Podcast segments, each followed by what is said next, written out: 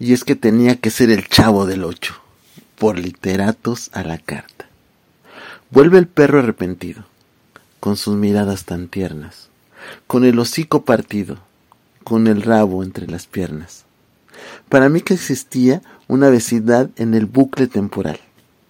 Se nota en los gestos de todos, sin que el tiempo se presente.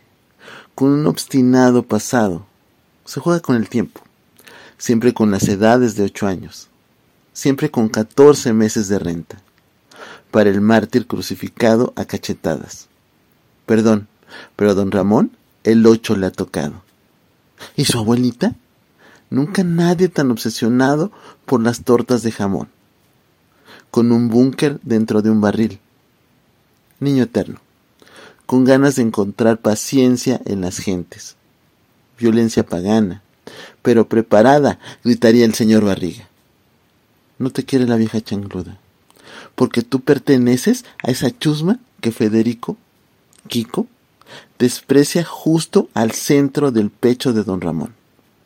El chavito era un entusiasta soñador, culpable de los coqueteos de la chilindrina, pero nunca se pierde la inocencia, ni al momento de recibir un beso de Patty. ¿Pa mí? Ahí está el ósculo de la bella. Y entonces, la garrotera, la garrotera llega.